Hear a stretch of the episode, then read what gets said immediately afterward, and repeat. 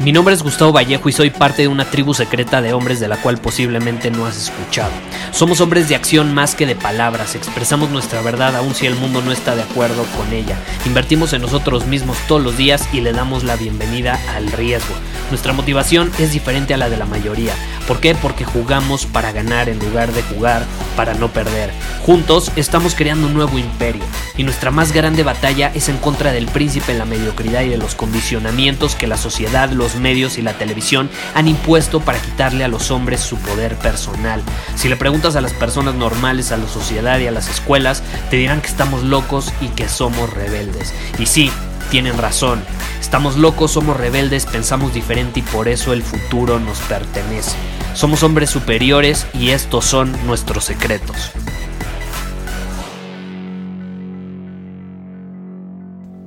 Alexander Graham Bell dijo en su momento, concéntrate en la actividad que estás llevando a cabo en ese preciso momento. Los rayos del sol no queman hasta que se enfocan en una cosa. Hasta que se enfocan en una cosa. Y precisamente eh, estoy preparando una masterclass para Círculo Superior enfocada en este tema del enfoque, porque es algo que me han pedido muchísimo y voy a compartir todas las bases del enfoque y cómo podemos mantenerlo de forma óptima, efectiva, como los hombres superiores eh, que somos. Y es una de las frases favoritas que yo te puedo compartir relacionadas con este tema.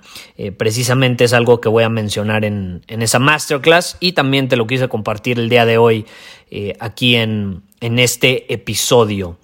y esta es la realidad. Cuando yo escuché esa frase, me llamó mucho la atención Alexander Graham Bell. No sé si sepas quién es. No sé si sepas quién es. Por ahí dicen que es alguien famoso. Por ahí dicen que es alguien que inventó algo muy importante en la historia de la humanidad. Podría decirse que inventó un dispositivo que ha marcado un antes y un después en cómo los humanos nos comunicamos. Y estoy hablando precisamente del teléfono. El teléfono. Pero hay algo muy interesante en torno a su historia y cómo se desarrolla después de inventar el teléfono, porque se me hace sumamente fascinante. Hay dos puntos fascinantes en torno a, Alexander Graham Bell.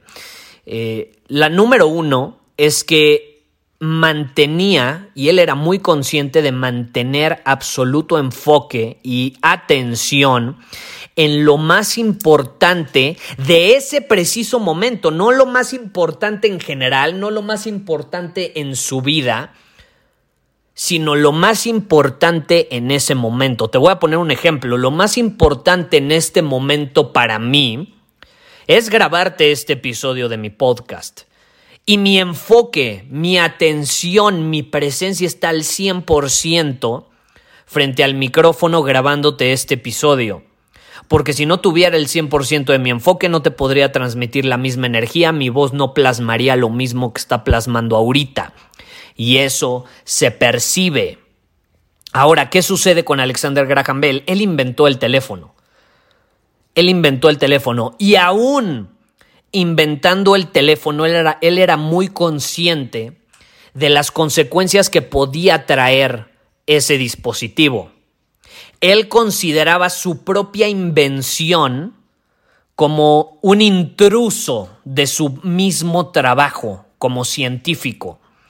Y es por eso mismo que se rehusaba a tener un teléfono en su oficina. Se rehusaba a tener su propio invento en su oficina. Imagínate, el hombre revoluciona la historia de la humanidad, inventa el teléfono pero está tan comprometido con su visión, con su trabajo y con mantenerse enfocado en plasmar la excelencia por medio de sus acciones que se rehúsa a tener ese invento, ese invento propio, en su propia oficina. Pausa unos momentos y reflexiona. Y él no es el único, ¿eh? Si te pones a estudiar, por ejemplo, eh, es muy interesante la historia de Bill Gates, de Steve Jobs, cómo van creciendo de la mano con sus diferentes empresas, diferentes enfoques. Eh, y Bill Gates, eh, le limitaba el acceso a sus hijos a los propios dispositivos que su empresa creaba. Porque él era consciente, y es consciente, probablemente lo siga haciendo. Bueno, ya no creo que lo siga haciendo porque sus hijos ya deben ser adultos, pero cuando eran niños eh, les impedía tener en su habitación incluso una televisión, porque eso les quitaba el enfoque de lo que realmente importaba en ese momento. O sea, él era consciente de que si lo más importante en ese momento para sus hijos era descansar y ver, una y ver la televisión o ver una película, pues lo podían hacer. Y entonces enfocaban al 100% su presencia en ver esa película. Pero no quería tener distracciones en sus habitaciones, por lo que si iban a estar en sus habitaciones era para hacer la tarea, para hacer lo más importante en ese preciso momento. Entonces yo te quiero invitar a que te preguntes, ¿hace cuánto tiempo has estado pues distraído, por así decirlo, y no te has enfocado en lo que importa en ese instante? Y quiero que escribas cuáles son las distracciones que, que obtienes en ese preciso momento sea, ¿qué te ha impedido mantener absoluto enfoque, presencia y atención en lo que realmente importa en ese instante?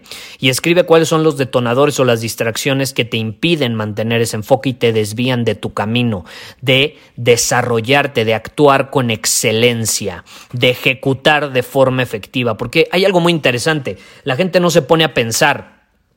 Si tú tienes tu teléfono al lado de ti todo el día, y te dejas distraer por él y navegas en redes sociales y navegas en mil lados, las actividades que tienes que desarrollar a lo largo del día, no sé, a las 3 de la tarde tienes que desarrollar X actividad, X proyecto. Si tú te tienes que enfocar al 100% en cuanto a presencia, enfoque y atención en ese proyecto a las 3 de la tarde, pero te dejas distraer por tu teléfono, vas a terminar mucho después de lo que podrías terminar. Entonces, a lo mejor el implementar eso que tienes que hacer a las 3 de la tarde, lo vas a poder acabar con absoluto enfoque, energía y atención a las 4 pm, una hora después. Pero si te dejas distraer por el teléfono, vas a terminar a las 5 y media de la tarde. Una hora y media perdida. Es interesante. La gente dice, no, pero es que a mí me gusta fluir y de pronto ver el teléfono. Sí, pero no te das cuenta que si mantuvieras absoluto enfoque, energía y atención en la actividad más importante de ese instante, tendrías al final del día más tiempo libre para entonces sí navegar en redes sociales, navegar y hacer lo que quieras, ver la televisión, ver videos en YouTube, lo que tú quieras. No te juzgues, lo que tú tengas ganas de hacer.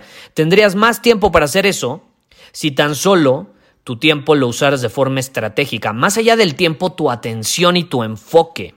La clave es usarlo de forma estratégica, no dejarnos llevar por lo que está a nuestro alrededor, sino más bien conscientemente eliminar los detonadores y las distracciones para que podamos ejecutar de forma efectiva con absoluto enfoque, atención, energía y presencia.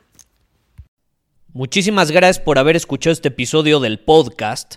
Y si fue de tu agrado, entonces te va a encantar mi newsletter VIP llamado Domina tu Camino. Te invito a unirte porque ahí de manera gratuita te envío directamente a tu email una dosis de desafíos diarios para inspirarte a actuar. Además, ahí comparto también información que no puedo compartir abiertamente en ningún otro lugar. Y por si fuera poco, como suscriptor del newsletter vas a tener acceso anticipado a programas masterclass y eventos exclusivos que hacemos detrás de cámaras. Simplemente ve a mi Instagram, si no me sigues búscame como Gustavo Vallejo, envíame un mensaje privado con la palabra secreto, repito, la palabra secreto, y de ahí me encargo para que quedes registrado completamente gratis.